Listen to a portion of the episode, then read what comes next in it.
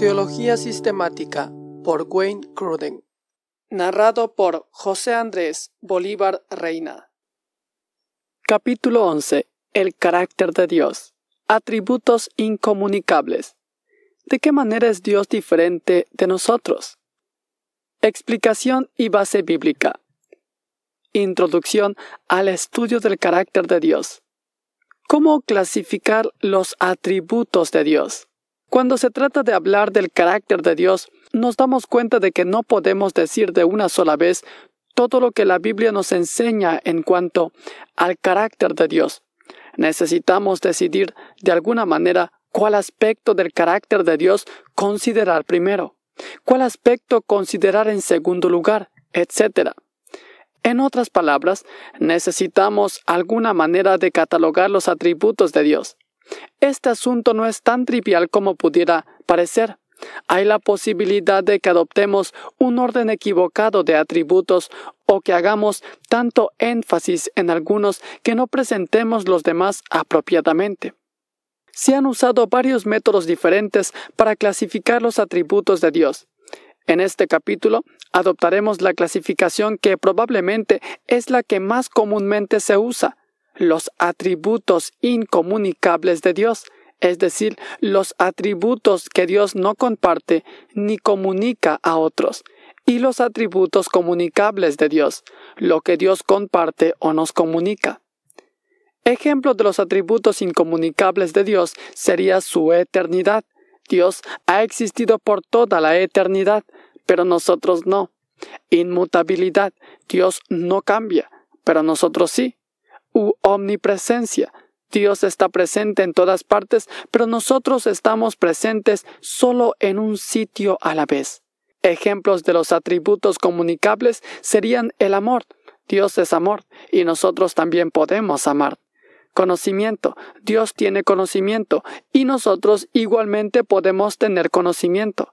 Misericordia. Dios es misericordioso y nosotros también podemos ser misericordiosos o justicia. Dios es justo y nosotros también podemos ser justos. Esta clasificación de atributos de Dios en dos categorías principales es útil y la mayoría de las personas tienen un sentido inicial de cuáles atributos específicos se deben llamar incomunicables y a cuáles se les deben llamar comunicables. Así que tiene sentido decir que el amor de Dios es comunicable, pero su omnipresencia no. Sin embargo, al reflexionar un poco, nos damos cuenta de que esta distinción, aunque útil, no es perfecta. Eso se debe a que no hay atributo de Dios que sea completamente comunicable, y no hay atributo de Dios que sea completamente incomunicable. Esto sería evidente si pensamos por un momento en algunas cosas que ya sabemos de Dios.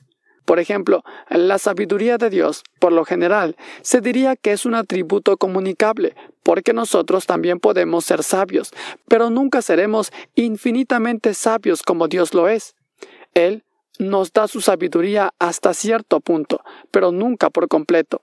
De modo similar, podemos tener una parte del conocimiento de Dios, sin embargo nunca la tendremos por completo, porque los pensamientos de Dios son más altos que los nuestros, más altos que los cielos sobre la tierra. Isaías 55:9. Podemos imitar el amor de Dios y tener parte en este atributo hasta cierto punto, pero nunca seremos infinitamente amorosos como Dios lo es. Lo mismo con todos los atributos que normalmente se llaman atributos comunicables. Dios, en efecto, nos participa algunos de ellos, hasta cierto grado, pero ninguno de estos atributos es completamente comunicable. Es mejor decir que esos atributos que llamamos comunicables son los que Él comparte más con nosotros. Los atributos que llamamos incomunicables se definen mejor diciendo que son atributos de Dios que compartimos menos. Ninguno de los atributos incomunicables de Dios carece por completo de alguna semejanza en el carácter del ser humano. Por ejemplo, Dios es inmutable, en tanto que nosotros cambiamos, pero no cambiamos completamente, porque hay algunos aspectos de nuestro carácter que casi siempre permanecen sin cambio. Nuestra identidad individual, muchos de nuestros rasgos de personalidad y algunos de nuestros propósitos de largo alcance permanecen sustancialmente sin cambio a través de muchos años y permanecerán en su gran parte incambiables una vez que seamos libres del pecado y empecemos a vivir en la presencia de Dios para siempre. Asimismo, Dios es eterno y nosotros estamos sujetos a las limitaciones del tiempo. No obstante, vemos algún reflejo de la eternidad de Dios en el hecho de que viviremos con Él para siempre y disfrutaremos de la vida eterna, así como también en el hecho de que tenemos la capacidad de recordar el pasado y tener una fuerte percepción del futuro, a diferencia de muchos de la creación divina. Eclesiastés 3:11. Los atributos divinos de independencia y omnipresencia son tal vez los que son más difíciles de ver reflejados en nuestra naturaleza, pero incluso estos se pueden ver tenuamente reflejados en nosotros cuando nos comparamos con mucho del resto de la creación de Dios. Conforme llegamos a la edad adulta, obtenemos cierto grado de independencia de otros para nuestra existencia, y aunque no podemos estar en más de un lugar al mismo tiempo, tenemos la capacidad de actuar de maneras que tienen efecto en muchos lugares diferentes a la vez. Esto también nos separa de la mayoría del resto de la creación. Usaremos entonces las dos categorías de atributos incomunicables y comunicables, dándonos cuenta a la vez de que no son clasificaciones enteramente precisas y que en realidad hay muchos traslapsos entre ellas. Los nombres de Dios en la Biblia. En la Biblia, el nombre de una persona es una descripción de su carácter. De igual manera, los nombres de Dios en la Biblia son varias descripciones de su carácter. En un sentido amplio, entonces, el nombre de Dios es igual a todo lo que la Biblia y la creación nos dicen cuanto a Dios. Cuando decimos al orar, santificado sea tu nombre, como parte del Padre nuestro en Mateo 6.9, estamos pidiendo en oración que las personas hablen de Dios de una manera que le honre y reflejen correctamente su carácter. Este honrar el nombre de Dios se puede hacer con acciones tanto como con palabras, porque nuestras acciones reflejan el carácter del Creador a quien servimos. Mateo 5, 16. Honrar el nombre de Dios es por consiguiente honrarle a Él. El mandamiento, no pronuncies el nombre del Señor tu Dios a la ligera en Éxodo 27, es un mandamiento que no deshonremos la reputación de Dios ni por palabras que hablen de Él de una manera necia o equívoca, ni por acciones que no refleje su verdadero carácter.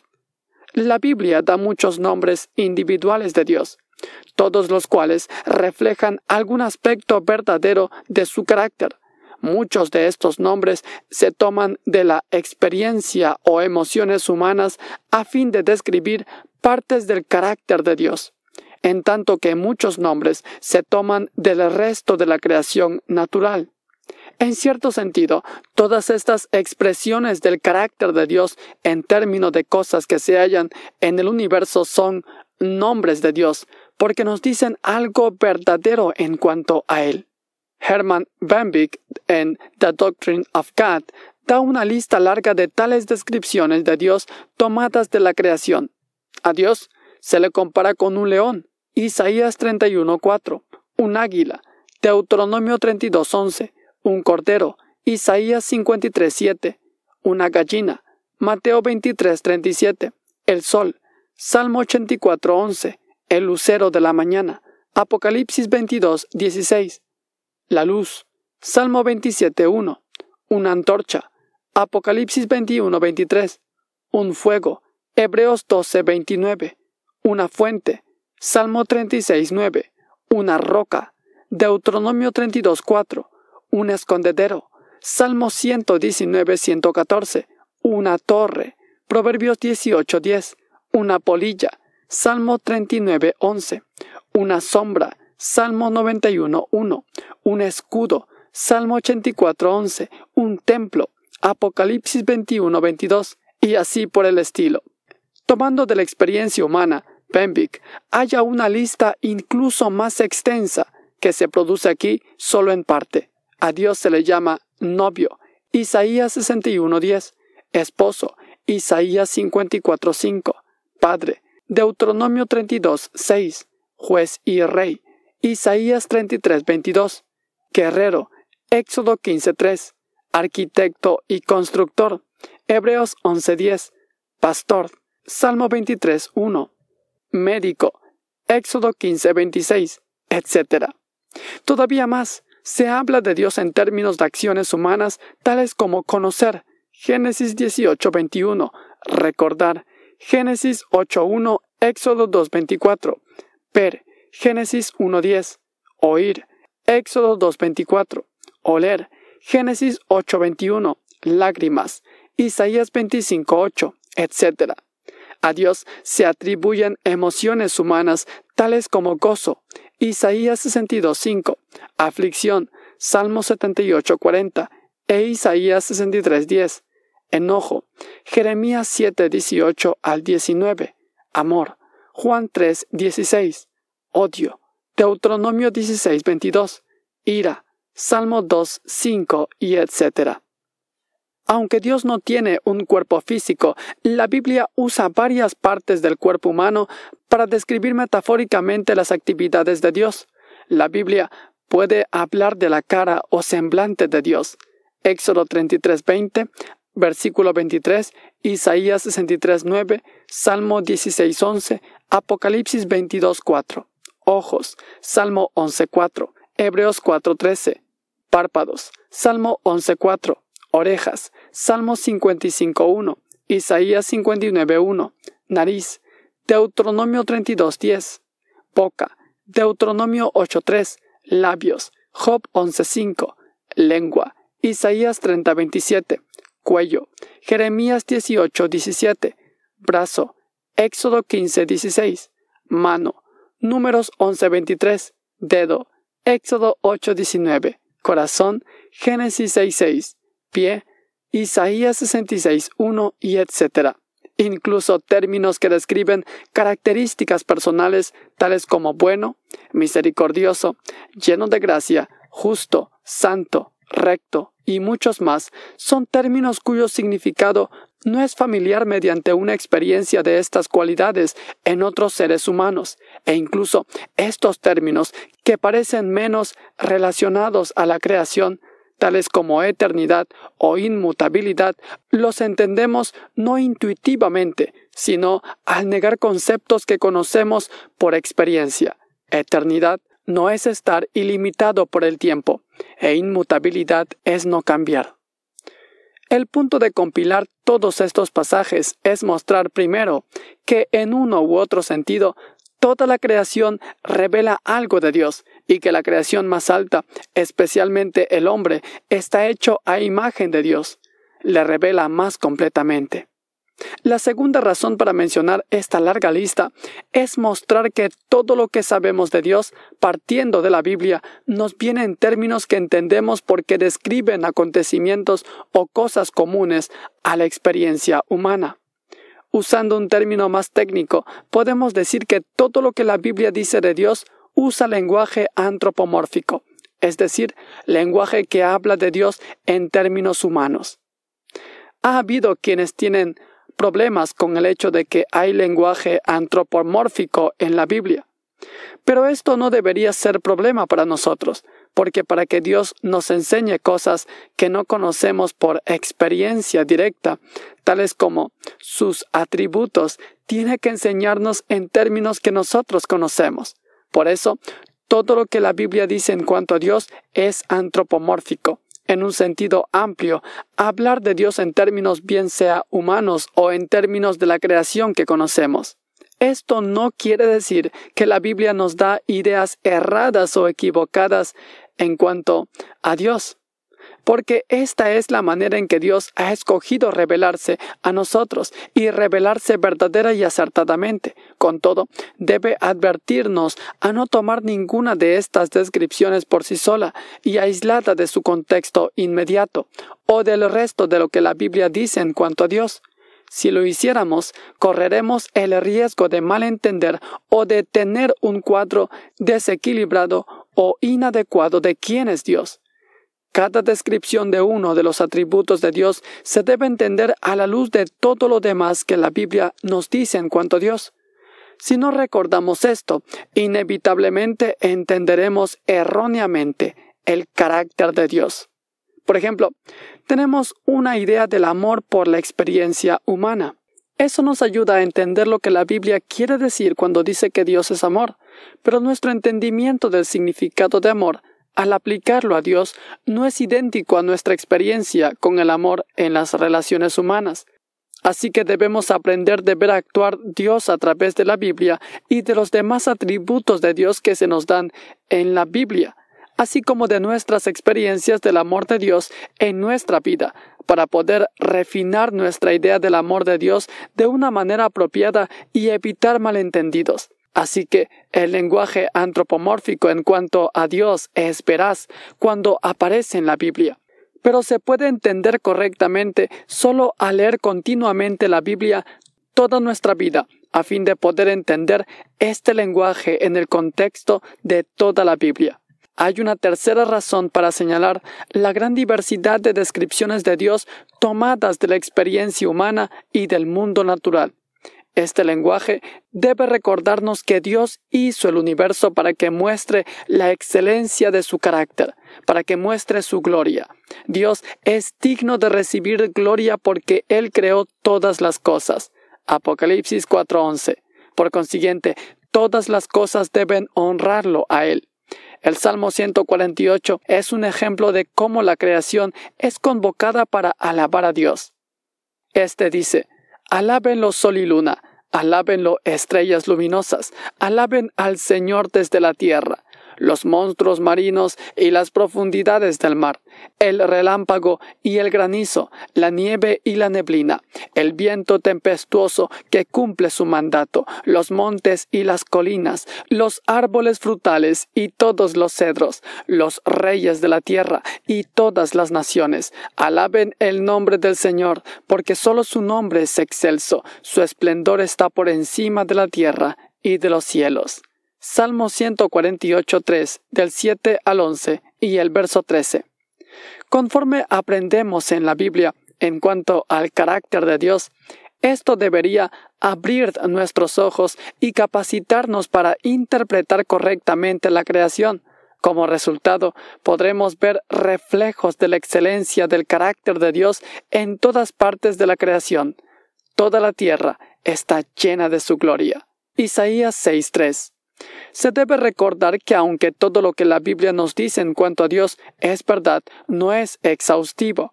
La Biblia no nos lo dice todo en cuanto al carácter de Dios, así que nunca conoceremos el nombre de Dios total y completamente en el sentido de que jamás entenderemos exhaustivamente el carácter de Dios. Nunca sabremos todo lo que se puede saber en cuanto a Dios. Por esta razón, los teólogos a veces han dicho Dios tiene muchos nombres y sin embargo Dios no tiene nombre. Dios tiene muchos nombres porque conocemos muchas descripciones verdaderas de su carácter en la Biblia, pero Dios no tiene nombre porque nunca podremos describir o entender todo su carácter. Definiciones balanceadas de los atributos incomunicables de Dios.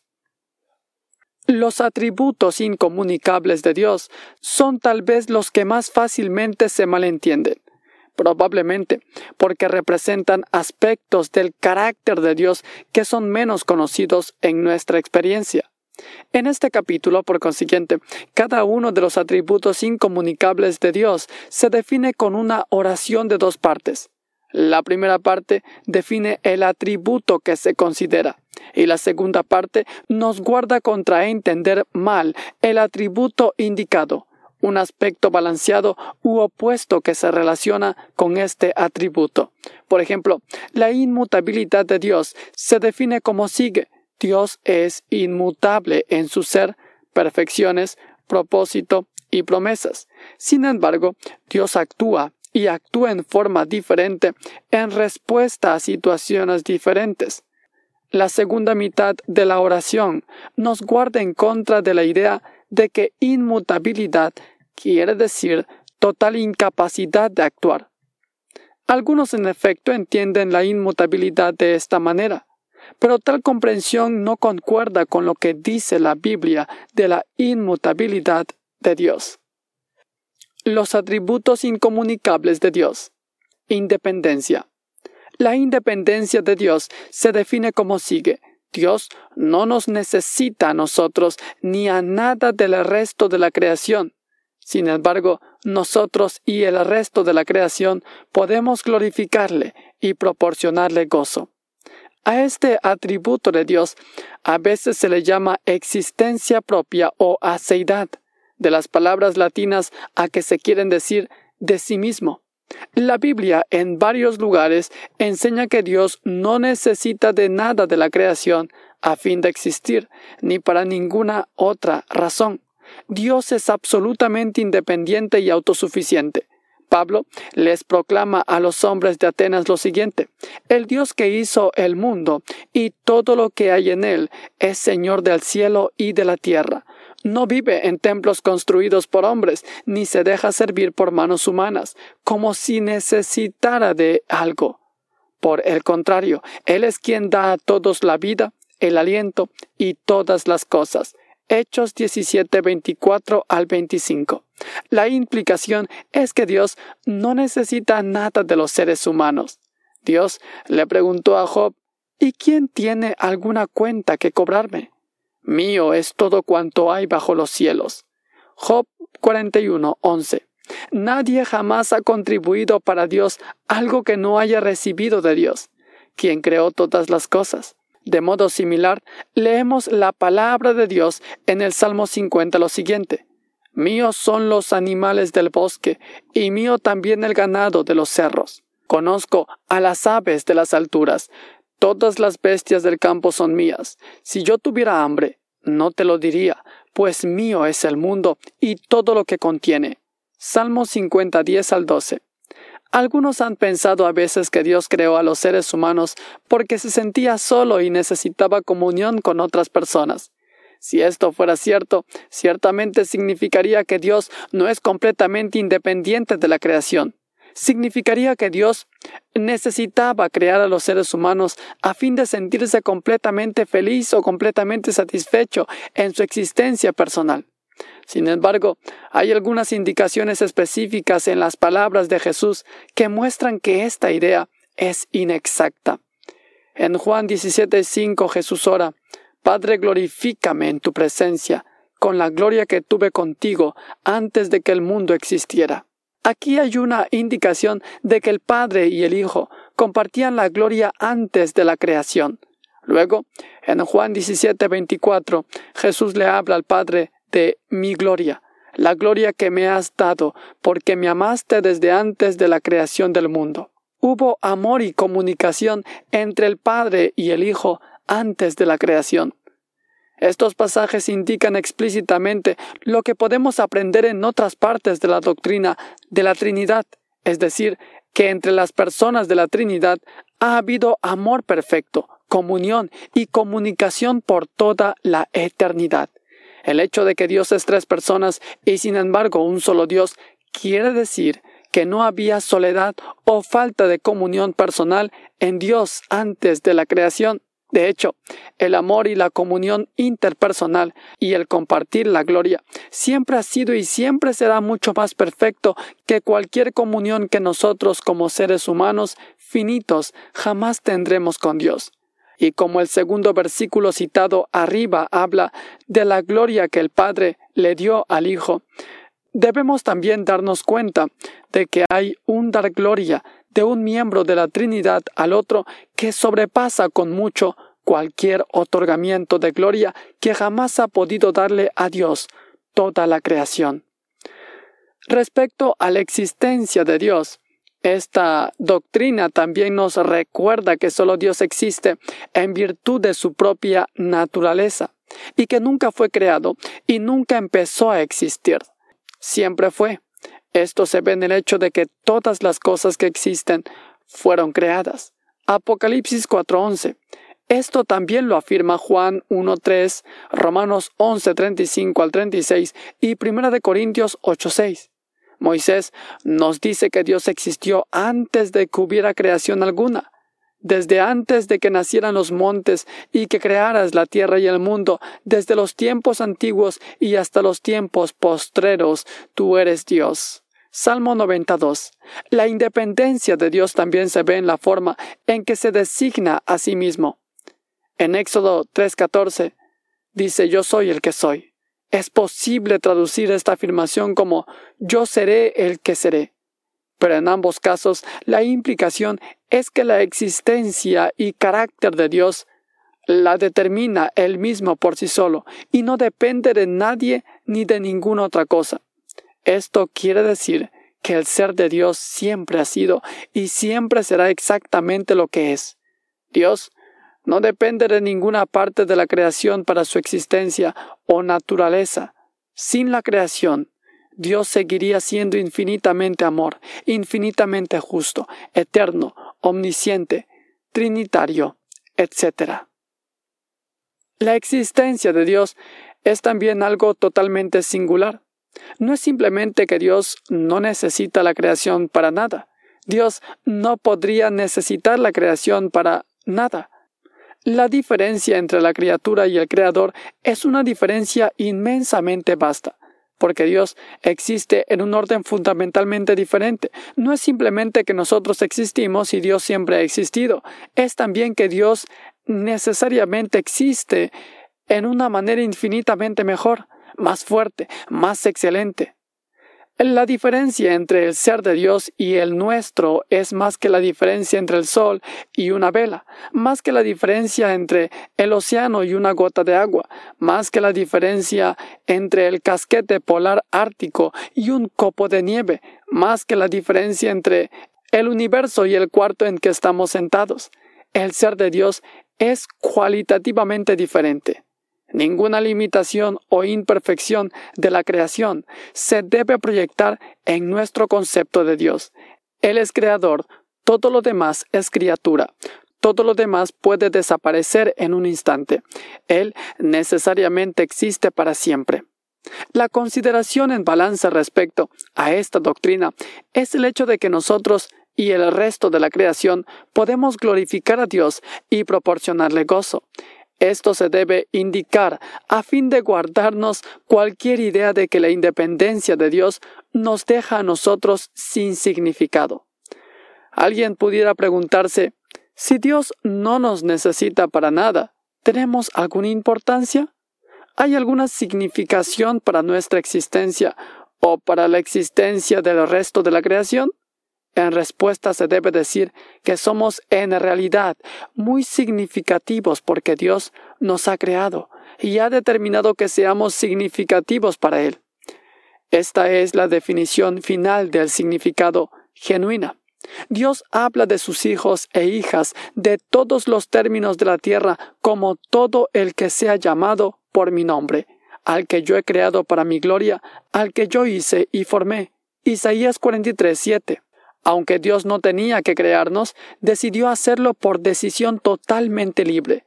Decidió crearnos para que le glorifiquemos. Efesios 1:11 al 12. Apocalipsis 4:11. También es cierto que podemos proporcionar verdadero gozo y deleite a Dios. Una de las cosas más asombrosas que dice la Biblia es que Dios se deleita en su pueblo y se regocija por ellos.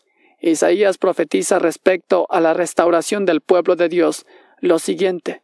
Serás en la mano del Señor como una corona esplendorosa, como una diadema real en la palma de tu Dios. Ya no te llamarán abandonada, ni a tu tierra la llamarán desolada, sino que serás llamada mi deleite. Tu tierra será llamada mi esposa, porque el Señor se deleitará en ti, y tu tierra tendrá esposo. Como un joven que se casa con una doncella, así el que te edifica se casará contigo. Como un novio que se regocija por su novia, así tu Dios se regocijará por ti. Isaías 62, del 3 al 5. De modo similar, Sofonías profetiza que el Señor se deleitará en ti con gozo, te renovará con su amor, se alegrará por ti con cantos como en los días de fiesta. Sofonías 3, 17 al 18. Dios no nos necesita para nada. Sin embargo, es un asombroso hecho de nuestra existencia que Él escoja deleitarse en nosotros y permitirnos darle gozo a su corazón. Esta es la base de la significación personal en la vida de todos los del pueblo de Dios.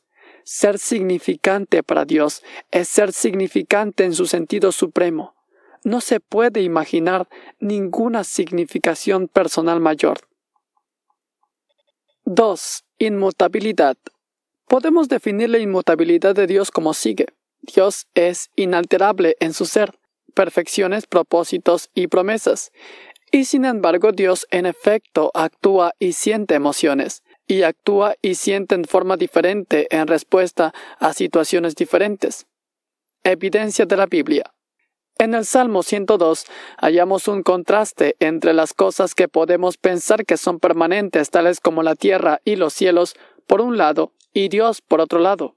El salmista dice, En el principio tú afirmaste la tierra, y los cielos son la obra de tus manos. Ellos perecerán, pero tú permanecerás.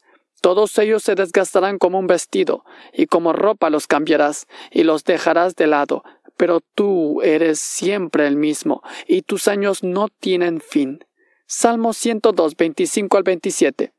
Dios existió antes de que fueran hechos los cielos y la tierra, y existirá después de que ellos hayan sido destruidos. Dios hace que el universo cambie, pero en contraste con este cambio, Él es el mismo. Refiriéndose a sus propias cualidades de paciencia, magnanimidad y misericordia, Dios dice, Yo, el Señor, no cambio. Por eso, ustedes, descendientes de Jacob, no han sido exterminados. Malaquías 3:6. Aquí Dios usa una afirmación general de su inmutabilidad para referirse a algunas maneras específicas en las que Él no cambia. Santiago les recuerda a sus lectores que toda buena dádiva viene en última instancia de Dios, que no cambia como los astros, ni se mueve como las sombras. Santiago 1.17.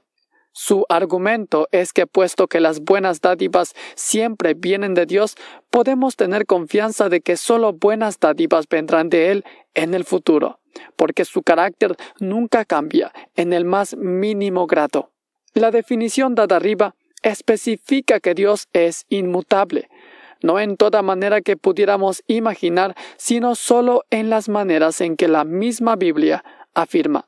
Los pasajes bíblicos ya citados se refieren bien sea al propósito ser de Dios o algún atributo de su carácter. De esto podemos concluir que Dios es inmutable, por lo menos respecto a su ser y con respecto a sus perfecciones, es decir, sus atributos o varios aspectos de su carácter.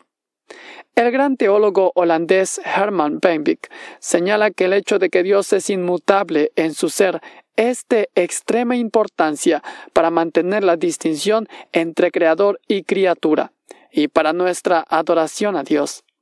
Y cito, La doctrina de la inmutabilidad de Dios es de la más alta importancia para la religión.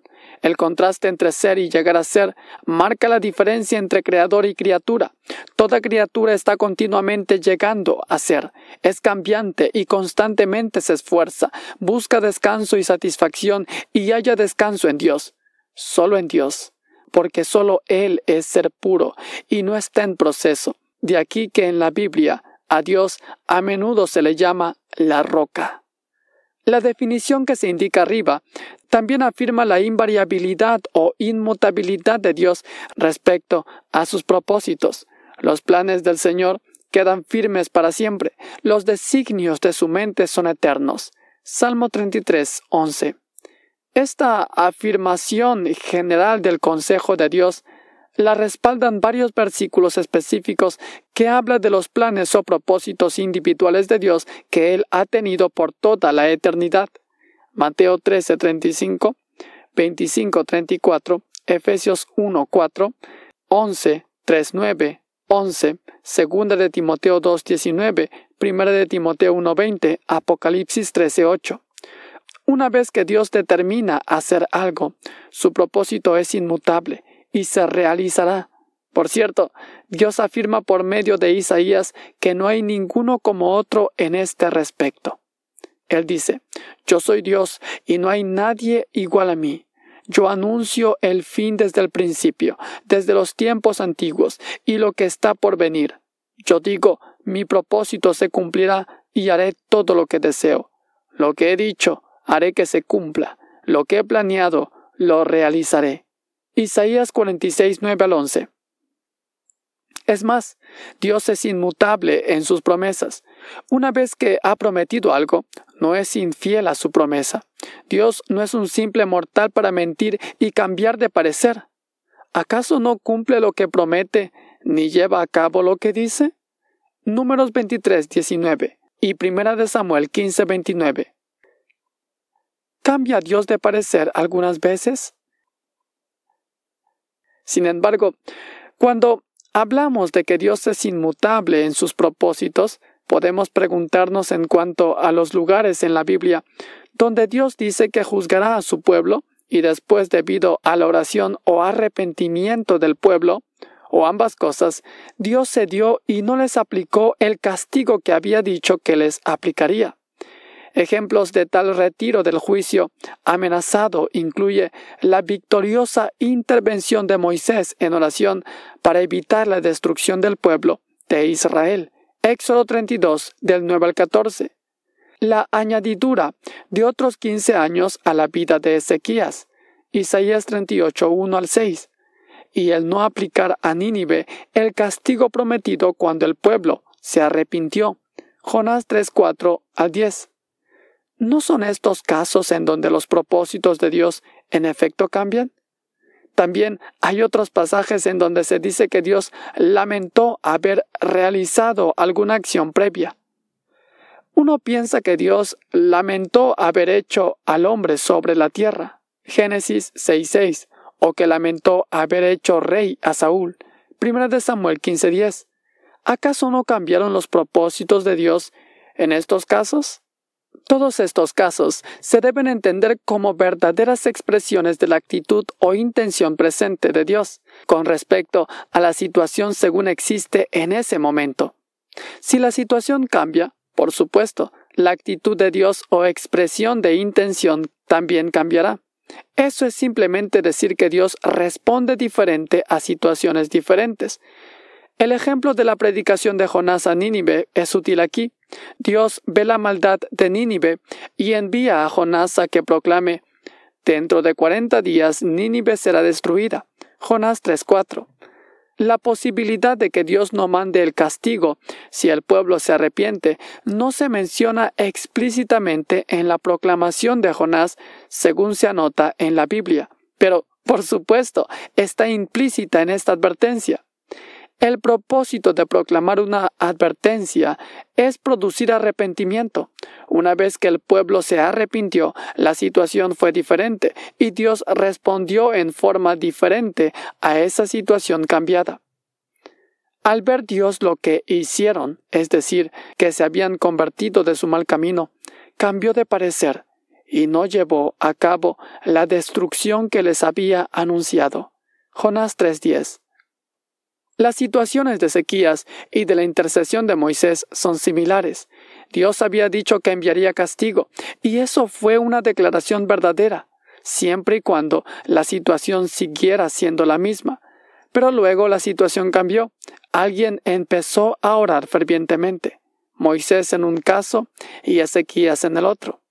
Aquí la oración misma fue una parte de nueva circunstancia y fue en efecto lo que cambió la situación. Dios respondió a esa situación cambiada respondiendo a la oración y no enviando el castigo. En el caso de que Dios lamenta haber hecho al hombre y haber hecho rey a Saúl, Esto también se puede entender como expresiones del desagrado de Dios en aquel momento hacia el pecado del hombre. En ninguno de los dos casos el lenguaje es fuerte lo suficiente como para exigirnos pensar que si Dios pudiera empezar de nuevo y actuar en forma diferente, no crearía al hombre o no haría rey a Saúl. Más bien, puede implicar que la acción previa de Dios condujo a acontecimientos que a corto plazo lo hicieron entristecer, pero que con todo, a largo plazo, en última instancia, lograrían sus buenos propósitos.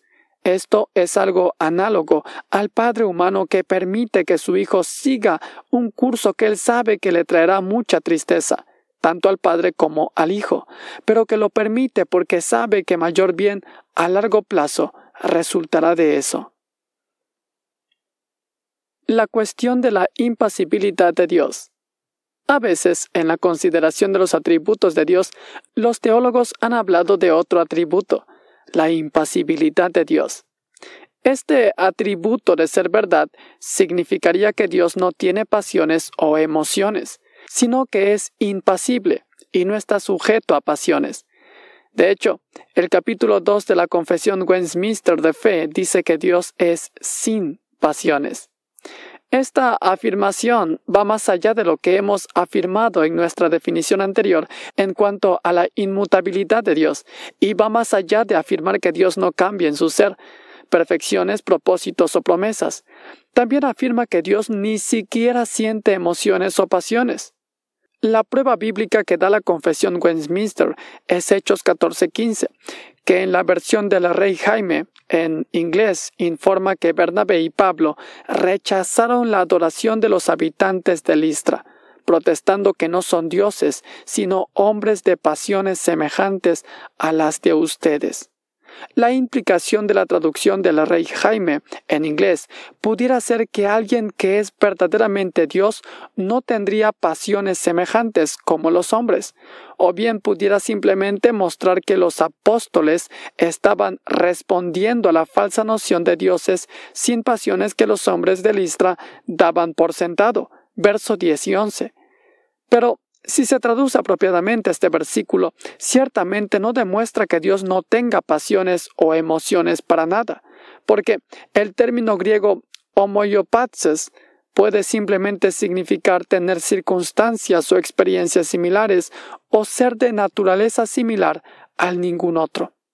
Por supuesto, Dios no tiene pasiones o emociones pecaminosas, pero la idea de que Dios no tenga en lo absoluto pasiones o emociones, claramente está en conflicto con mucho del resto de la Biblia.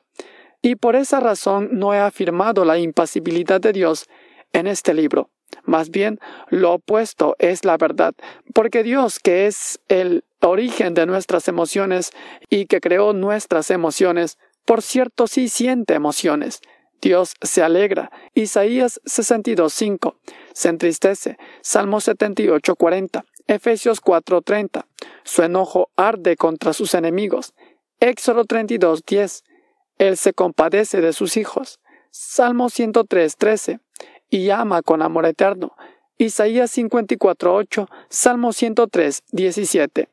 Es un Dios cuyas pasiones debemos imitar por toda la eternidad, porque nosotros como nuestro Creador, detestamos el pecado y nos deleitamos en la justicia. El desafío de la teología del proceso. Los que abrogan por la teología del proceso han negado frecuentemente en años recientes la inmutabilidad de Dios. La teología del proceso es una posición teológica que dice que el proceso y el cambio son aspectos esenciales de la existencia genuina y que por consiguiente Dios debe estar cambiando con el tiempo también, como todo lo demás que existe. De hecho, Charles Hawthorne, el padre de la teología del proceso, diría que Dios está continuamente añadiéndose las experiencias que suceden en todas partes del universo y que por lo tanto Dios está continuamente cambiando. El atractivo real de la teología del proceso viene del hecho de que todos tienen un anhelo profundo de significar algo, de sentirse significativos en el universo. A los teólogos del proceso Les disgusta la doctrina de la inmutabilidad de Dios porque piensan que implica que nada que hagamos realmente afecta a Dios. Si Dios es realmente incambiable, dirían los teólogos del proceso, entonces nada que hagamos nosotros, a decir verdad, nada de lo que suceda en el universo tiene algún efecto real en Dios, porque Dios no puede cambiar. Así que, ¿qué diferencia hacemos? ¿Cómo podemos tener un efecto tan extraordinario? En respuesta a esta pregunta, los teólogos del proceso rechazan la doctrina de la inmutabilidad de Dios y nos dicen que nuestras acciones son tan significativas que ejercen influencia en el mismo ser de Dios. Conforme actuamos y conforme el universo cambia, estas acciones verdaderamente afectan a Dios y el ser de Dios cambia. Dios se convierte en algo diferente de lo que era. Los proponentes de la teología del proceso a menudo erróneamente acusan a los creyentes evangélicos o incluso los escritores bíblicos de creer en un Dios que no actúa en el mundo o que no puede responder diferente a situaciones diferentes, errores que ya hemos considerado arriba. Con respecto a la idea de que debemos influir en el mismo ser de Dios para ser significativos, debemos responder que esta es una presuposición incorrecta introducida en la consideración y que no es congruente con la Biblia. La Biblia es clara al afirmar que nuestra significación suprema no viene de poder cambiar el ser de Dios, sino del hecho de que Dios nos ha creado para su gloria y que Él nos considera significativos. Solo Dios da la definición definitiva de lo que es significativo y de lo que no es significativo en el universo. Y si Él nos cuenta como significativos, entonces lo somos. El otro error fundamental de la teología del proceso es dar por sentado que Dios debe ser cambiable como el universo que creó. Esto es algo que la Biblia explícitamente niega. En el principio, oh Señor, tú afirmaste la tierra y los cielos son la obra de tus manos. Ellos perecerán, pero tú permanecerás para siempre. Todos ellos se desgastarán como un vestido y cambiarán como ropa que se muda, pero tú eres siempre el mismo y tus años no tienen fin. Hebreos 1, 10 al 12, citando Salmo 102 del 25 al 27. Dios es a la vez infinito y personal. Nuestra consideración de la teología del proceso ilustra una diferencia común entre el cristianismo bíblico y todos los demás sistemas de teología. En la enseñanza de la Biblia, Dios es infinito y personal.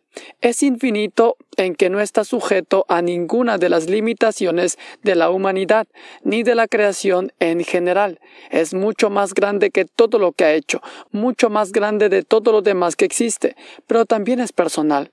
Interactúa con nosotros como persona y podemos relacionarnos con Él como personas.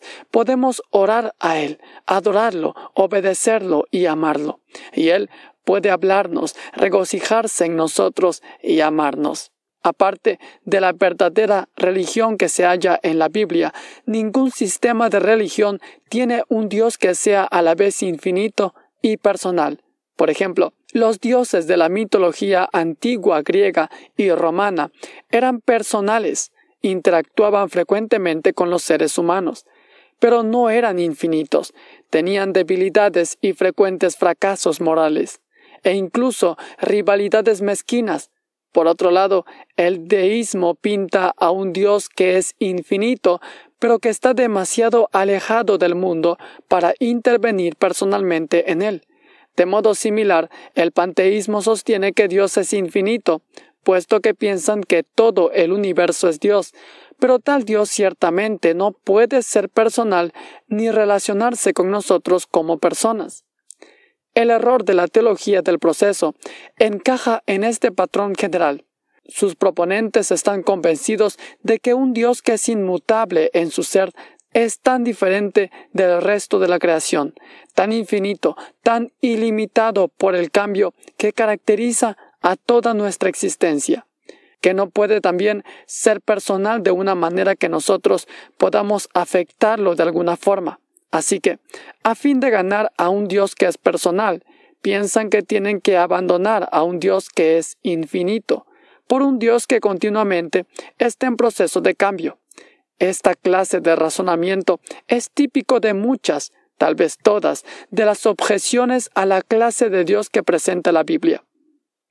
Hay quienes dicen que si Dios es infinito, no puede ser personal, o dicen que si Dios es personal, no puede ser infinito. La Biblia enseña que Dios es a la vez infinito y personal. Debemos afirmar que Dios es infinito o ilimitado con respecto al cambio que ocurre en el universo. Nada cambiará el ser, perfecciones, propósitos y promesas. Que Dios es también personal y que se relaciona con nosotros personalmente y nos considera valiosos. La importancia de la inmutabilidad de Dios. Al principio puede parecernos que no tiene gran importancia que afirmemos la inmutabilidad de Dios. La idea es tan abstracta que tal vez no nos demos cuenta inmediatamente de su significación, pero si nos detenemos por un momento para imaginarnos lo que sería si Dios pudiera cambiar, la importancia de esta doctrina se hace más clara. Por ejemplo, si Dios pudiera cambiar en su ser perfecciones, propósitos y promesas, entonces cualquier asunto sería para bien o para mal. Pero si Dios cambiaría para bien, Él no sería lo mejor que pudo haber sido cuando confiamos en Él. ¿Y cómo podríamos estar seguros de que es lo mejor que pudiera ser ahora? Pero si Dios pudiera cambiar para mal en su propio ser, ¿qué clase de Dios podría volverse? Podría volverse, por ejemplo, un poquito malo en vez de enteramente bueno. Y si pudiera convertirse en un poquito malo, entonces, ¿cómo sabemos que no podría cambiar para convertirse inmensamente malo o enteramente malo? Y no habría nada que podríamos hacer al respecto, porque Él es mucho más poderoso que nosotros. Así que la idea de que Dios podría cambiar conduce a la horrible posibilidad de que a miles de años de aquí podríamos llegar a vivir para siempre en un universo dominado por un Dios totalmente malo y omnipotente. Es difícil imaginarse un pensamiento más aterrador. ¿Cómo podríamos incluso confiar en un Dios que pudiera cambiar? ¿Cómo podríamos entregarle nuestra vida?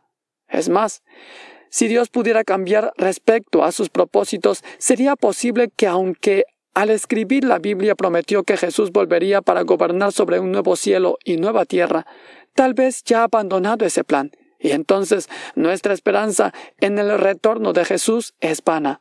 O si Dios pudiera cambiar respecto a sus promesas, ¿cómo podríamos confiar en Él completamente en cuanto a la vida eterna o en cualquier otra cosa que la Biblia dice? Tal vez cuando la Biblia fue escrita, Él prometió perdón de pecados y vida eterna para los que confían en Cristo, pero tal vez ya ha cambiado de parecer en sus promesas. ¿cómo podríamos estar seguros?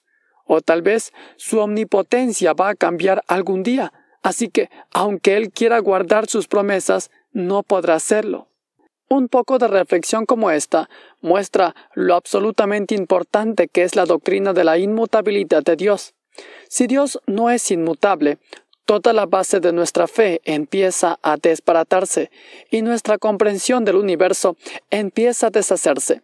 Esto se debe a que nuestra fe, esperanza y conocimiento dependen en última instancia de una persona que es infinitamente digno de confianza, porque Él es absoluta y eternamente inmutable en su ser, perfecciones, propósitos y promesas. 3. Eternidad. La eternidad de Dios se puede definir como sigue. Dios no tiene principio, fin, ni sucesión de momentos en su propio ser y ve todo el tiempo con la misma lucidez. Sin embargo, Dios ve los hechos en el tiempo y actúa en el tiempo. A veces a esta doctrina se le llama la doctrina de la infinitud de Dios con respecto al tiempo. Ser infinito es ser ilimitado, y esta doctrina enseña que el tiempo no limita a Dios. Esta doctrina también se relaciona con la inmutabilidad de Dios. Si es cierto que Dios no cambia, Debemos decir que el tiempo no cambia a Dios, no altera su ser, perfecciones, propósitos o promesas, pero eso quiere decir que el tiempo no altera el conocimiento de Dios, Por ejemplo, Dios nunca aprende cosas nuevas ni se olvida de nada, porque eso significaría un cambio en su conocimiento perfecto. Esto implica también que el paso del tiempo no aumenta ni disminuye el conocimiento de Dios. Él sabe todas las cosas pasadas, presentes y futuras, y las sabe con igual lucidez. Dios es eterno en su ser. El hecho de que Dios no tenga principio ni fin se ve en el Salmo 92. Dice, desde antes que nacieran los montes y que crearas las tierras y el mundo, desde los tiempos antiguos y hasta los tiempos postreros, tú eres Dios. De modo similar en Job 36, 26, Eliú dice de Dios, incontable es el número de sus años.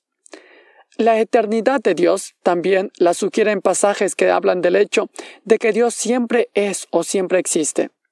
Yo soy el alfa y la omega, el que es, el que era y ha de venir, el Todopoderoso. Apocalipsis 1.8 y 4.8. Esto también se indica en el intrépido uso de Jesús del verbo en tiempo presente, que implica existencia presente continua cuando contestó a sus adversarios judíos. Antes de que Abraham naciera, yo soy.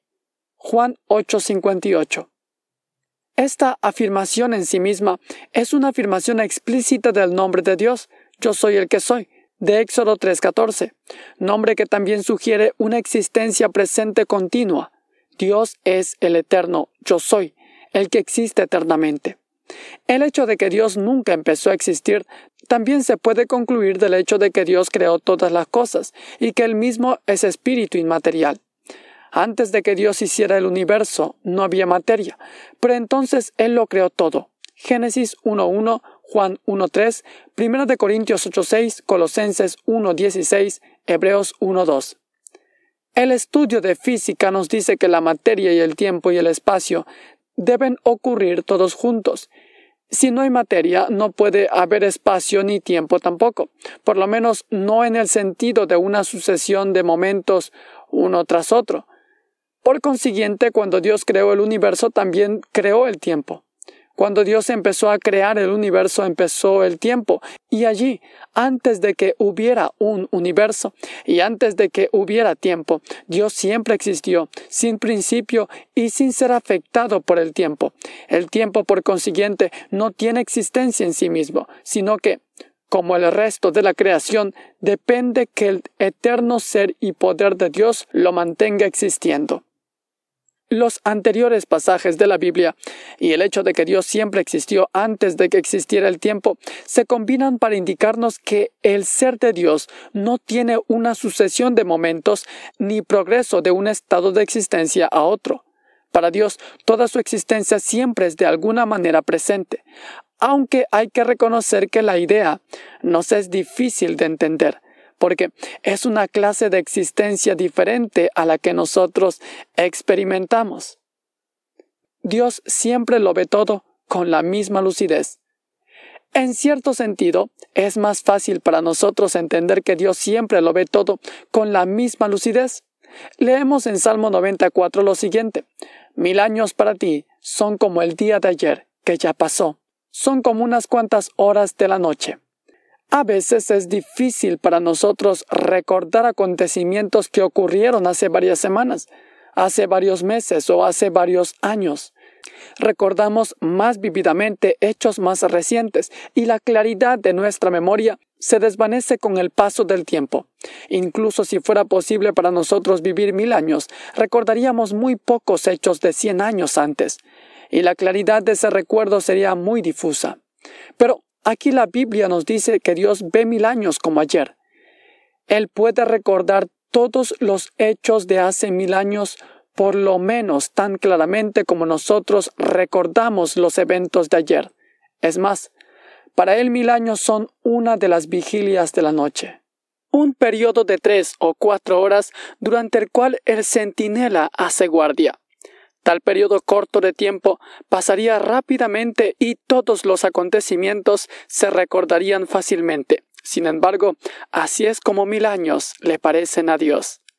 Cuando nos damos cuenta de que la frase mil años no implica que Dios se olvida después de mil cien o mil doscientos años, sino que más bien exprese el tiempo más largo que podamos imaginar, se hace evidente de que Dios ve toda la historia pasada con gran claridad y en forma vívida. Todo el tiempo transcurrido desde la creación es para Dios como si acabara de suceder siempre permanecerá igual de claro en su conciencia a través de los millones de años de la eternidad futura. En el Nuevo Testamento, Pedro nos dice que para el Señor un día es como mil años, y mil años como un día. Segunda de Pedro 3.8. La segunda mitad de esta afirmación ya se había hecho en el Salmo 90, pero la primera parte introduce una consideración adicional. Un día es como mil años. Es decir, cualquier día de la perspectiva de Dios parece durar mil años. Es como si ese día jamás terminara, sino que siempre está sucediéndose. De nuevo, puesto que mil años en lenguaje figurado quiere decir un tiempo tan largo como podamos imaginar o toda la historia, podemos decir que según este versículo, cualquier día para Dios parece ser el presente en su conciencia para siempre. Tomando juntas estas dos consideraciones, podemos decir lo siguiente. En la perspectiva de Dios, cualquier periodo extremadamente largo de tiempo es como si acabara de suceder, y cualquier periodo muy corto de tiempo, tal como un día, le parece a Dios que dura para siempre. Nunca cesa de ser el presente en su conciencia. Así que Dios ve y conoce todos los acontecimientos pasados, presentes y futuros con igual lucidez. Esto jamás debería hacernos pensar que Dios no ve los hechos en el tiempo y no actúa en el tiempo, sino precisamente lo opuesto. Dios es el Señor eterno y soberano sobre la historia, y la ve más claramente y actúa más decisivamente que nadie. Pero, una vez que hemos dicho eso, debemos con todo afirmar que estos versículos hablan de la relación de Dios con el tiempo de una manera que nosotros ni sabemos ni podemos experimentar. Dios experimenta el tiempo no simplemente como una persistencia paciente a través de eones de duración infinita, sino que tiene una experiencia del tiempo cualitativamente diferente a la nuestra. Esto encaja bien con la idea de que en su propio ser Dios es eterno, no experimenta una sucesión de momentos. Este ha sido el concepto dominante en la ortodoxia cristiana a través de la historia de la Iglesia. Aunque ha enfrentado retos frecuentes e incluso hoy todavía muchos teólogos lo niegan. Podemos ilustrar la relación de Dios con el tiempo como en la figura 11.1. Este diagrama tiene el propósito de mostrar que Dios creó el tiempo y es Señor del tiempo. Por consiguiente, puede ver todos los acontecimientos en el tiempo con igual vividez y a la vez también ve los eventos en el tiempo y actúa en el tiempo. El diagrama también se anticipa a la siguiente consideración. Puesto que indica que Dios conoce los hechos del futuro, incluso el infinitamente largo futuro eterno.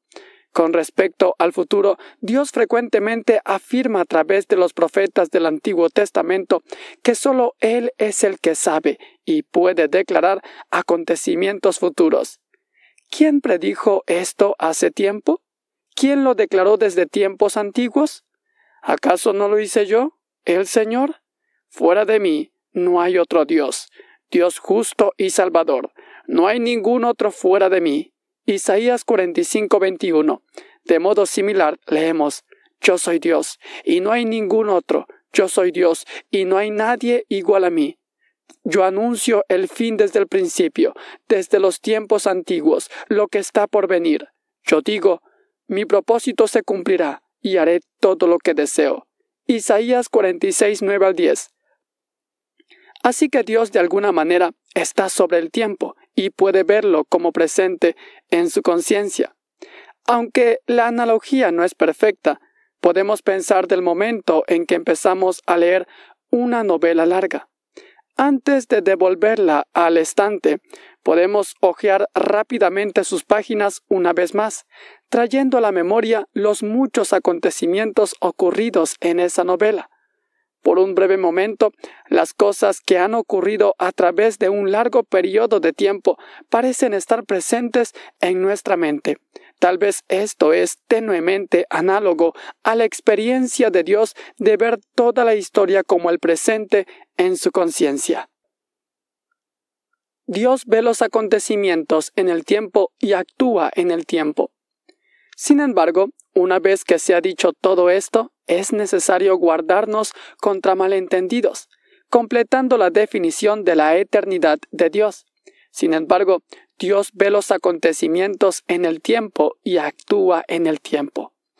Pablo escribe lo siguiente, pero cuando se cumplió el plazo, Dios envió a su Hijo, nacido de una mujer, nacido bajo la ley, para rescatar a los que estaban bajo la ley. Gálatas 4, 5.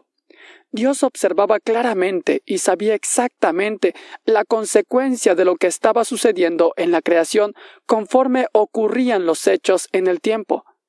Podríamos decir que Dios observaba el progreso del tiempo conforme los varios acontecimientos se producían dentro de su creación.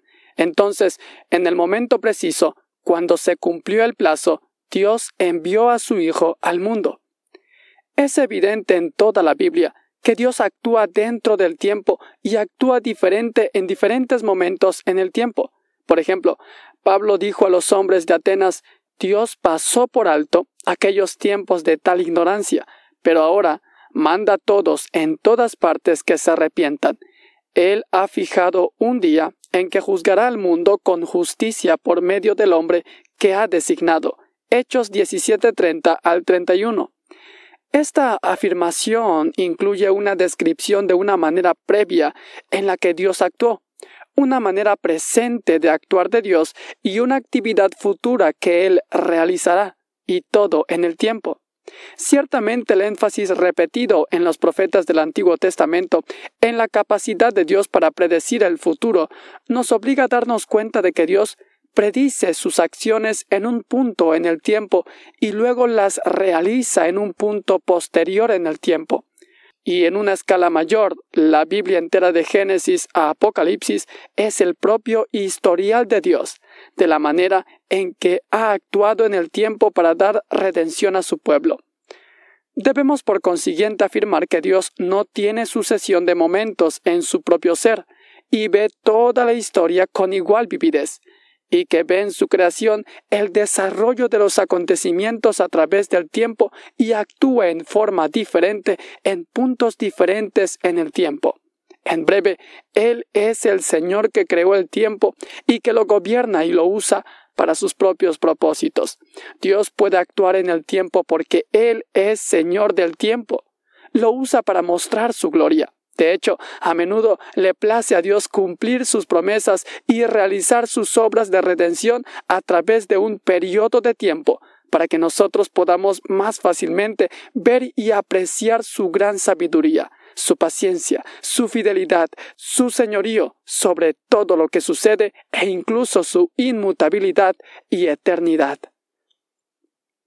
Nosotros siempre existiremos en el tiempo ¿Participaremos nosotros de la eternidad de Dios? Específicamente, ¿existirá todavía el tiempo en el cielo nuevo y la nueva tierra que vendrán? Algunos han pensado que no. De hecho, hay un himno conocido en inglés que dice, Cuando suene la trompeta del Señor y el tiempo ya no sea más. Y leemos en la Biblia, la ciudad no necesita ni sol ni luna que la alumbren, porque la gloria de Dios la ilumina, y el Cordero es su lumbrera. Allí no habrá noche. Apocalipsis 21, 23, versículo 25, con referencia el capítulo 22, versículo 5. No obstante, no es correcto decir que el cielo será sin tiempo, o sin la presencia del tiempo o el paso del tiempo. Más bien, por cuanto somos criaturas finitas, necesariamente experimentaremos los acontecimientos uno tras otro. Incluso el pasaje que habla en cuanto que no hay noche en el cielo, también menciona el hecho de que los reyes de la tierra traerán a la ciudad celestial todas las riquezas y el honor de las naciones. Apocalipsis 21, 26. Se nos dice respecto a la luz de la ciudad celestial que las naciones caminarán a la luz de la ciudad. Apocalipsis 21, 24. Estas actividades de traer cosas a la ciudad celestial y andar en la luz de la ciudad celestial implican que los hechos ocurren uno tras otro. Algo está fuera de la ciudad celestial y luego en un punto posterior en el tiempo es parte de la gloria y honor de las naciones que es traído a la ciudad celestial para arrojar la corona de uno ante el trono de Dios, Apocalipsis 4.10, es preciso que en un momento la persona tenga una corona y que en un momento posterior esa corona sea arrojada ante el trono. Cantar un canto nuevo de alabanza ante Dios en el cielo exige que una palabra se cante después de otra. Es más, del árbol de la vida en la ciudad celestial se dice que produce doce cosechas al año, una por mes. Apocalipsis 22.2, lo que implica el paso regular del tiempo y la sucesión de acontecimientos en el tiempo. Por consiguiente, en el cielo todavía habrá sucesión de momentos uno tras otro, y cosas que se suceden una tras otra. Experimentamos la vida eterna no como una duplicación exacta del atributo de Dios de eternidad, sino más bien como una duración de tiempo que nunca termina. Nosotros, como pueblo de Dios, experimentamos plenitud de gozo en la presencia de Dios por toda la eternidad. No en el sentido de que ya no experimentamos el tiempo, sino en el sentido de que nuestra vida con Él durará para siempre. Ya no habrá noche, no necesitarán luz de lámpara ni de sol, porque el Señor Dios las alumbrará, y reinará por los siglos de los siglos. Apocalipsis 22, 4. Omnipresencia. Así como Dios es ilimitado o infinito con respecto al tiempo, Dios es ilimitado con respecto al espacio. A esta característica de la naturaleza de Dios se le llama omnipresencia. El prefijo latino omni quiere decir todo. La omnipresencia de Dios se puede definir como sigue. Dios no tiene tamaño ni dimensiones espaciales y está presente en todo punto en el espacio con todo su ser. Y sin embargo, Dios actúa en forma diferente en diferentes lugares. El hecho de que Dios es Señor del espacio y no puede estar limitado por el espacio es evidente primero del hecho que Él lo creó, porque la creación del mundo material Génesis 1.1 implica también la creación del espacio.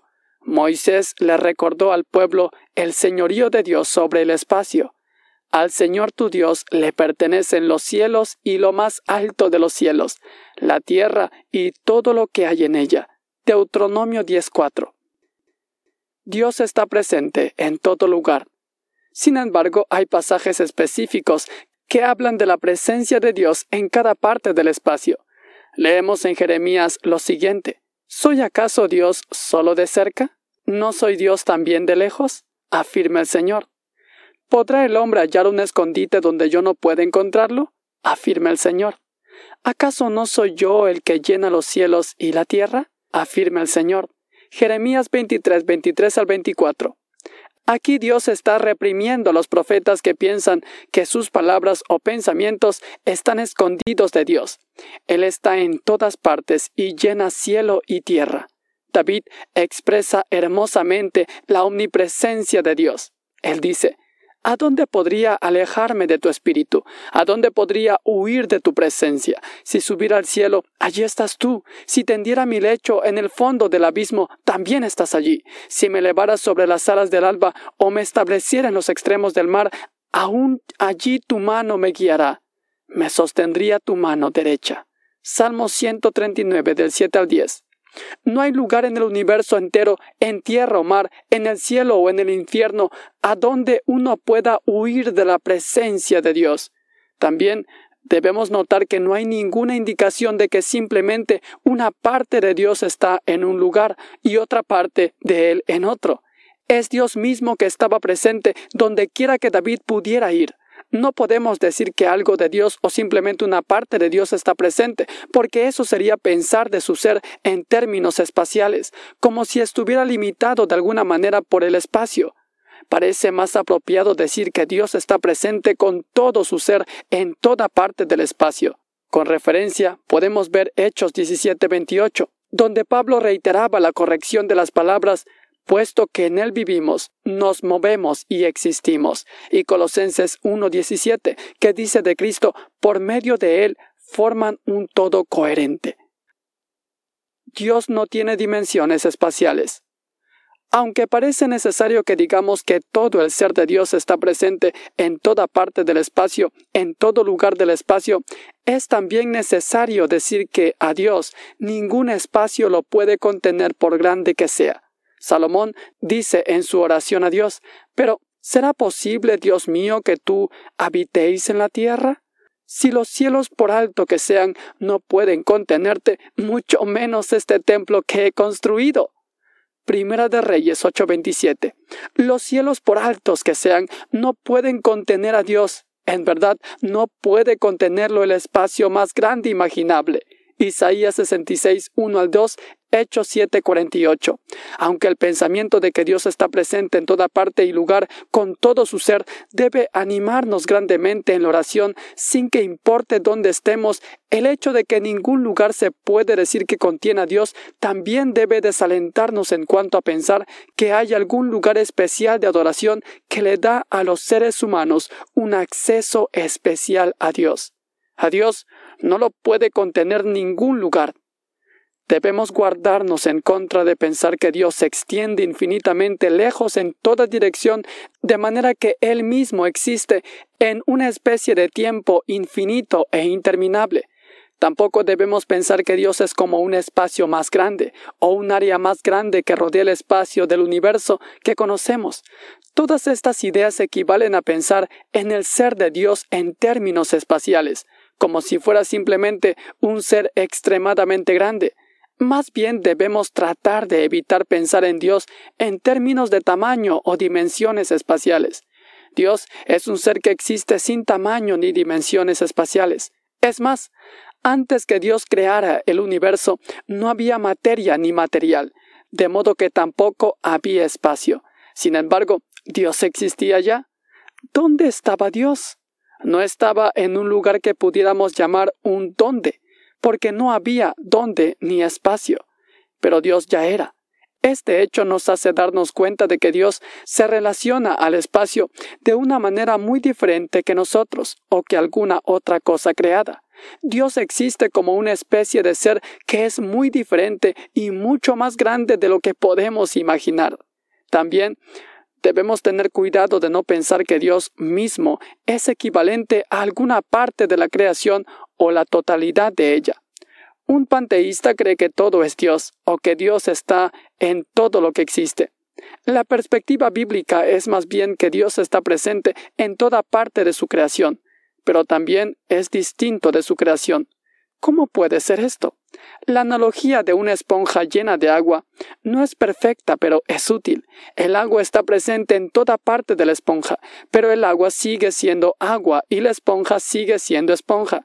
Ahora bien, esta analogía se desbarata en puntos muy pequeños dentro de la esponja, en donde se pudiera decir que todavía hay esponja en cierto punto pero no agua, o agua pero no esponja.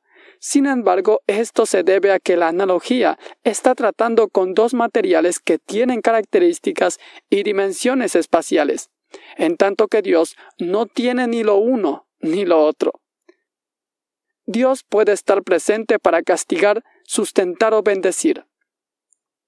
La idea de la omnipresencia de Dios ha sido problema para algunos que se preguntan ¿cómo Dios puede estar presente, por ejemplo, en el infierno? Es más, ¿no es el infierno lo opuesto de la presencia de Dios o la ausencia de Dios? Esta dificultad se puede resolver al darnos cuenta de que Dios está presente en diferentes maneras, en diferentes lugares y que actúa en forma diferente en lugares diferentes de su creación. A veces Dios está presente para castigar. Un aterrador pasaje de Amós pinta vívidamente esta presencia de Dios para castigo. Ni uno solo escapará, ninguno saldrá con vida, aunque se esconde en lo profundo del sepulcro de allí los sacará mi mano. Aunque suban hasta el cielo, de allí los derribaré. Aunque se oculten en la cumbre del Carmelo, allí los buscaré y los atraparé. Aunque de mí se escondan en el fondo del mar, allí ordenaré a la serpiente que los muerda. Aunque vayan al desierto arriados por sus enemigos, allí ordenaré que los mate la espada. Para mal y no para bien, fijaré en ellos mis ojos. Amos 9 del 1 al 4. En otras ocasiones, Dios está presente no para castigar ni para bendecir, sino meramente presente para sustentar o para mantener el universo existiendo y funcionando de la manera que Él quiso que funcionara. En este sentido, la naturaleza divina de Cristo está presente en toda parte y lugar. Él es anterior a todas las cosas que por medio de Él forman un todo coherente. Colosenses 1.17. El autor de Hebreos dice que Dios Hijo es continuamente el que sostiene todas las cosas con su palabra poderosa. Hebreos 1.3. Sin embargo, en otras ocasiones o en otros lugares, Dios está presente para bendecir. David dice, Me llenarás de alegría en tu presencia, y de dicha eterna a tu derecha. Salmo 16, 11. Aquí David está hablando no de la presencia de Dios para castigar, ni solo sustentar, sino de la presencia de Dios para bendecir. A decir verdad, la mayoría de las veces que la Biblia habla de la presencia de Dios, se refiere a la presencia de Dios para bendecir. Por ejemplo, es de esta manera que debemos entender la presencia de Dios sobre el arca del pacto en el Antiguo Testamento. Leemos del arca del pacto del Señor Todopoderoso que reina entre los querubines. Primera de Samuel 4:4, con referencia a Éxodo 25:22, que es referencia al hecho de que Dios daba a conocer su presencia y actuaba de una manera especial para dar bendición y protección a su pueblo en el lugar que había designado como su trono, es decir, el lugar sobre las dos figuras de oro de seres celestiales, querubines, que estaban encima de la cubierta del arca del pacto. No es que Dios no estuviera presente en otras partes, sino que más bien allí daba a conocer de una manera especial su presencia, y allí manifestaba de una manera especial su carácter, y daba bendición a su pueblo. En el nuevo pacto no hay un lugar de la tierra que Dios haya escogido como su lugar particular de morada, porque podemos adorarle en todas partes. Vea Juan 4:20. Pero ahora, por toda la eternidad, Dios ha escogido el lugar que la Biblia llama cielo, para que sea el enfoque de la manifestación de su carácter y la presencia de su bendición y gloria. Así que, cuando la nueva Jerusalén descienda del cielo de Dios, Juan en su visión oye una voz fuerte del trono de Dios que dice, Aquí, entre los seres humanos, está la morada de Dios. Él acampará en medio de ellos, y ellos serán su pueblo. Dios mismo estará con ellos. Apocalipsis 21:3. Puede parecer desorientador decir que Dios está más presente en el cielo que en otras partes, pero también no sería desorientador decir que Dios está presente de una manera especial en el cielo presente especialmente allí para bendecir y mostrar su gloria.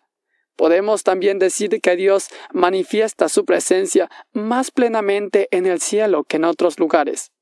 De esta manera se puede entender también la afirmación de Pablo en cuanto a Cristo. Toda la plenitud de la divinidad habita en forma corporal en Cristo. Colosenses 2.9. En cierto sentido, por supuesto, podemos decir que todo el ser de Dios está presente en todo punto en el espacio, y por consiguiente, en todo punto en toda persona, y no solo en Cristo. Pero hay dos dificultades al hablar de esta manera. La Biblia nunca habla de una manera directa de la presencia de Dios en los que no creen probablemente para evitar cualquier conexión entre Dios y la responsabilidad o culpa por las malas obras, y probablemente también para evitar cualquier sugerencia de la presencia de Dios para bendecir, puesto que es sólo una presencia para sustentar. También, todavía más, este sentido de presencia para sustentar no es el sentido que Pablo tiene en mente en Colosenses 2.9, de hecho, allí Pablo ni siquiera parece querer decir simplemente presente para bendecir en el mismo sentido en que Dios está presente para bendecir en la vida de todos los creyentes. Más bien, Pablo parece querer decir que en Cristo la propia naturaleza de Dios está presente para bendecir y para manifestar su carácter de la manera más plena y más completa posible. Nuestra dificultad para comprender cómo expresar la manera en que Dios está presente en los que no creen, por ejemplo, nos lleva a darnos cuenta de que, aunque la Biblia puede hablar de que Dios está presente en toda parte y lugar, cuando la Biblia dice que Dios está presente, por lo general quiere decir presente para bendecir, es decir, aunque hay unas pocas referencias a la presencia de Dios para sustentar o presencia para castigar, la vasta mayoría de las referencias bíblicas a la presencia de Dios son simplemente maneras más breves de afirmar que Él está presente para bendecir. Cuando nos familiarizamos más con esta forma de hablar, se hace más difícil hablar de la presencia de Dios de alguna otra manera, y tal vez es incluso desorientador hacerlo, a menos que se pueda dar una clara explicación de lo que queremos decir. Algunos ejemplos del significado bíblico usual de la expresión son los siguientes. 2 de Corintios 3, 17. Donde está el Espíritu del Señor, allí hay libertad. Romanos 8, 9 al 10 según el Espíritu, si es que el Espíritu de Dios vive en ustedes, si Cristo está en ustedes, el Espíritu que está en ustedes es vida. Juan 14, 23. El que me ama obedecerá mi palabra, y mi Padre lo amará, y haremos nuestra vivienda en él. Y así por el estilo. Todos estos versículos hablan de la presencia de Dios, y dan por sentado que entendemos que quieren decir la presencia de Dios para bendecir. En una especie de expresión paralela, cuando la Biblia habla de que Dios está lejos, por lo general quiere decir que no está presente para bendecir. Por ejemplo, Isaías 59.2 dice, son las iniquidades de ustedes las que los separan de su Dios. Y Proverbios 15.29 declara, el Señor se mantiene lejos de los impíos, pero escucha las oraciones de los justos.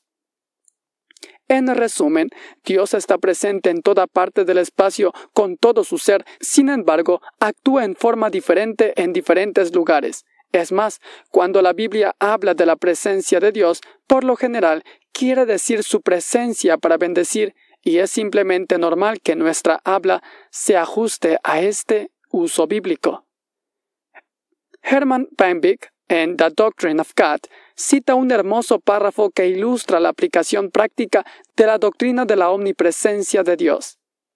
Cuando quieres hacer algo malo, te retiras del público a tu casa, en donde ningún enemigo pueda verte. De los lugares de tu casa que son abiertos y visibles a los ojos de los hombres, te retiras a tu cuarto. Incluso en tu cuarto temes algún testigo de algún otro lugar.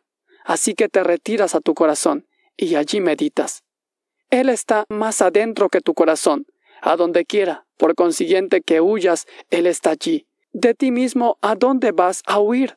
¿No te seguirás tú mismo a donde quiera que huyeras?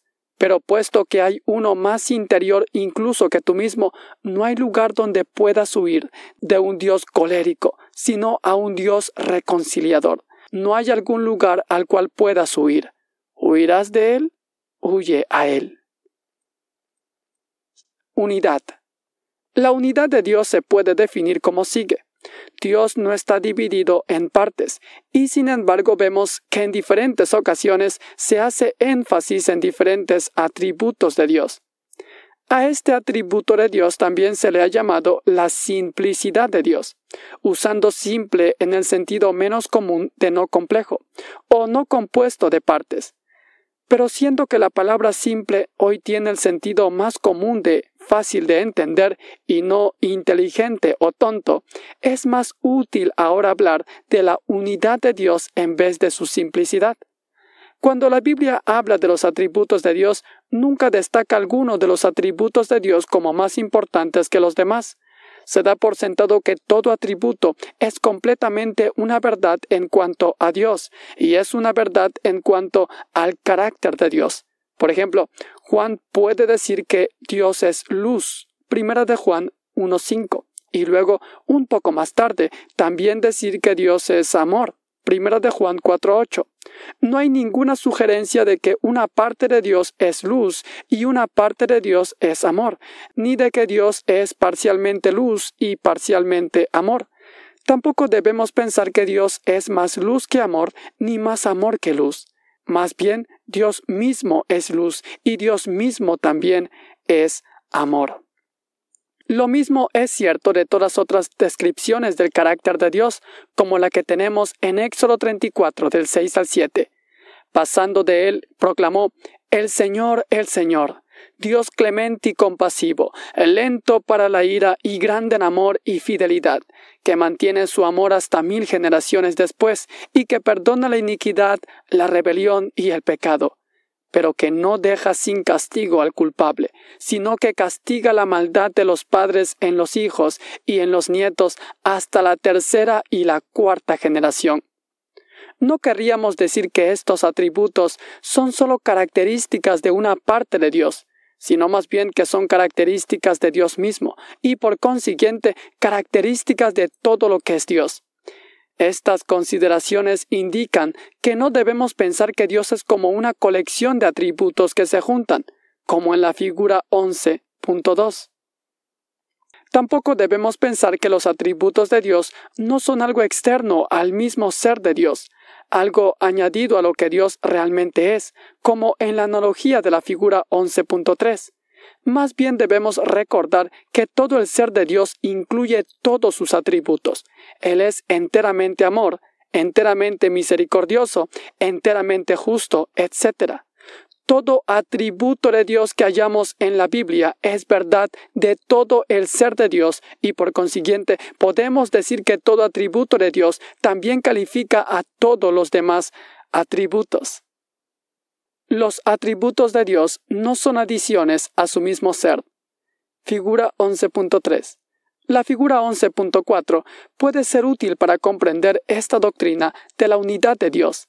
En el diagrama digamos que las líneas horizontales representan el atributo amor y que las líneas verticales representan la justicia de Dios. El amor y la justicia de Dios. Figura 11.4.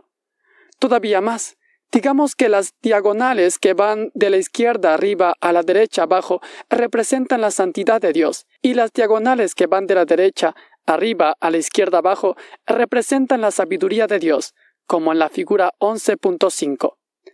Amor, justicia, santidad y sabiduría de Dios. Figura 11.5. Podríamos, por supuesto, seguir trazando diferentes clases de líneas para cada uno de los diferentes atributos de Dios, pero debe ser claro que cada atributo es simplemente una manera de describir un aspecto del carácter o ser total de Dios. Dios mismo es una unidad, una persona unificada y completamente integrada, que es infinitamente perfecta en todos estos atributos. ¿Por qué entonces la Biblia habla de estos diferentes atributos de Dios? Probablemente se debe a que no podemos captar todo el carácter de Dios a la vez y necesitamos aprender al respecto desde diferentes perspectivas en un periodo de tiempo. Sin embargo, estas perspectivas nunca deben ponerse en oposición una a otra, porque son simplemente diferentes maneras de mirar a la totalidad del carácter de Dios. En términos de aplicación práctica, esto significa que nunca debemos pensar por ejemplo, que Dios es un Dios de amor en un punto de la historia y un Dios justiciero y colérico en otro punto de la historia. Él es el mismo Dios siempre y todo lo que dice o hace es plenamente consistente con todos sus atributos. No es correcto decir como algunos han dicho, que Dios es un Dios justiciero en el Antiguo Testamento y un Dios de amor en el Nuevo Testamento. Dios es siempre y ha sido infinitamente justo e infinitamente amor por igual, y todo lo que hace en el Antiguo Testamento, así como en el Nuevo Testamento, es completamente coherente con ambos de esos atributos. Es cierto que algunas acciones de Dios muestran algunos de sus atributos más prominentemente. La creación demuestra su poder y sabiduría, la expiación demuestra su amor y justicia, y el resplandor del cielo demuestra su gloria y belleza. Pero todos estos de una manera u otra también demuestran su conocimiento y santidad, misericordia y veracidad, paciencia y soberanía, y todo lo demás. Sería difícil, en verdad, hallar algún atributo de Dios que no esté reflejado por lo menos en algún grado en algunos de sus actos de redención. Esto se debe al hecho mencionado arriba. Dios es una unidad y todo lo que hace es un acto de la persona total de Dios. Todavía más, la doctrina de la unidad de Dios debe servirnos de advertencia para que no intentemos señalar algunos de los atributos de Dios como más importantes que todos los demás. En varias ocasiones algunos han intentado de ver la santidad de Dios, su amor, su existencia propia, su justicia o algún otro atributo como el atributo más importante de su ser.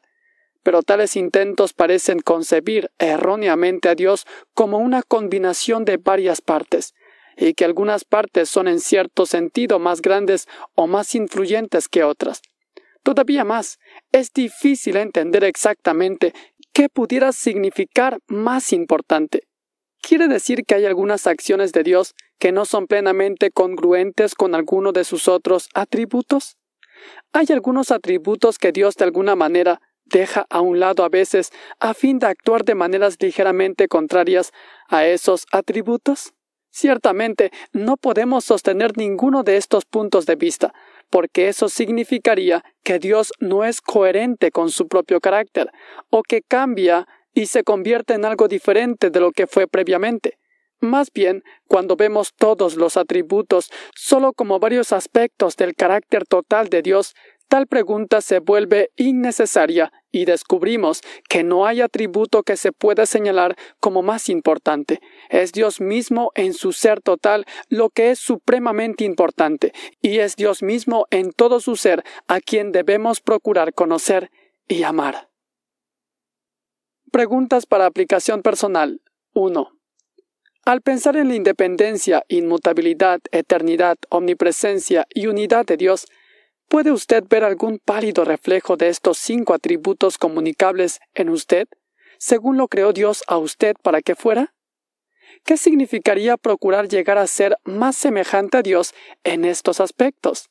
¿En qué punto sería errado incluso querer ser como Dios en cada uno de estos aspectos? Porque sería querer usurpar su exclusivo papel como Creador y Señor.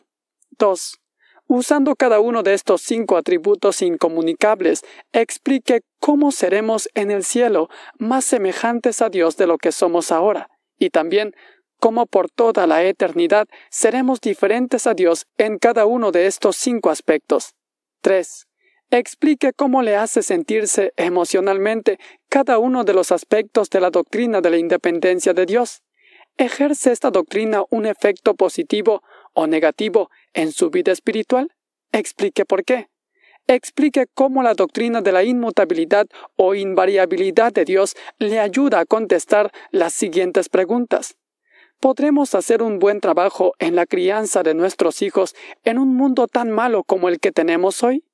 ¿Es posible tener la misma íntima comunión con Dios que tuvieron algunos en los tiempos bíblicos?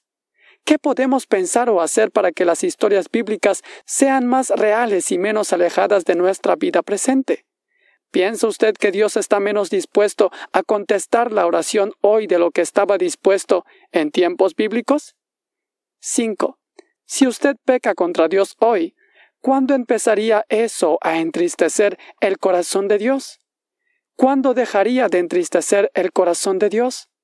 ¿Le ayuda esta reflexión a entender por qué el carácter de Dios exige que castigue el pecado? ¿Por qué tuvo Dios que enviar a su Hijo para que sufriera el castigo del pecado en lugar de simplemente olvidarse del pecado y recibir con brazos abiertos a los pecadores en el cielo sin tener que aplicar a nadie el castigo por el pecado? ¿Piensa ahora Dios que sus pecados están perdonados o que no lo están? 6. Si usted entona alabanzas a Dios hoy, ¿cuándo dejaría el sonido de esa alabanza de estar presente en la conciencia de Dios y deleitar su corazón? ¿Tienen algún significado último los cantos de alabanza a Dios? ¿Qué en cuanto a confiar en Él hora tras hora y obedecerle cada día? 7. ¿Es el control de su tiempo una lucha para usted en su vida? Conforme crecemos a la madurez de la vida cristiana y hacia conformarnos a la imagen de Cristo, ¿seremos más semejantes a Dios en nuestro dominio del tiempo? ¿De qué manera? 8.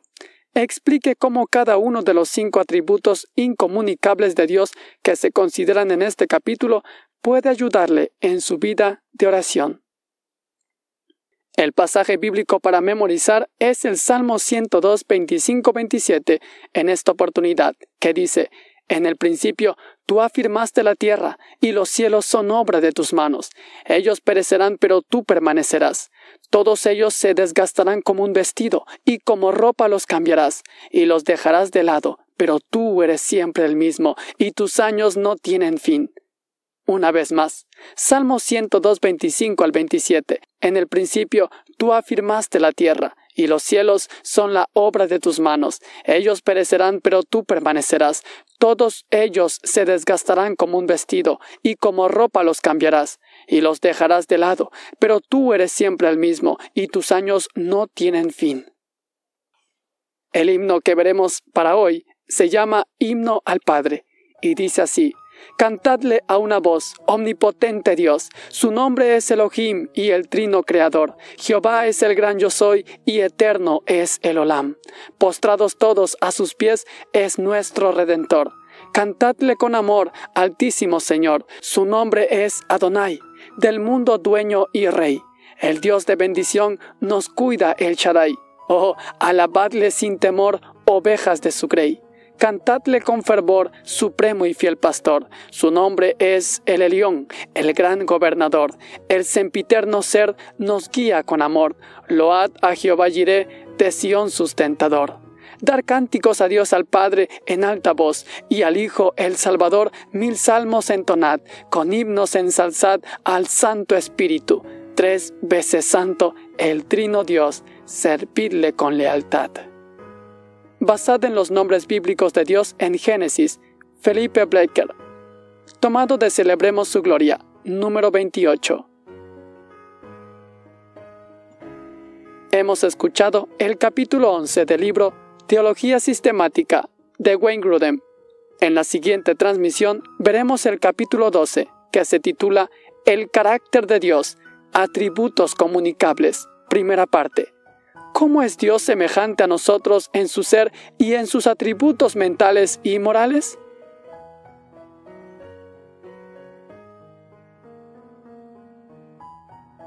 Gracias por acompañarnos en esta transmisión en este canal Gracia Incomparable TV. Si aún no forma parte de esta familia, le invitamos a ser parte, suscribiéndose al canal y dándole a la campanita para que cada vez que se suba un nuevo capítulo, YouTube le sea avisando al instante.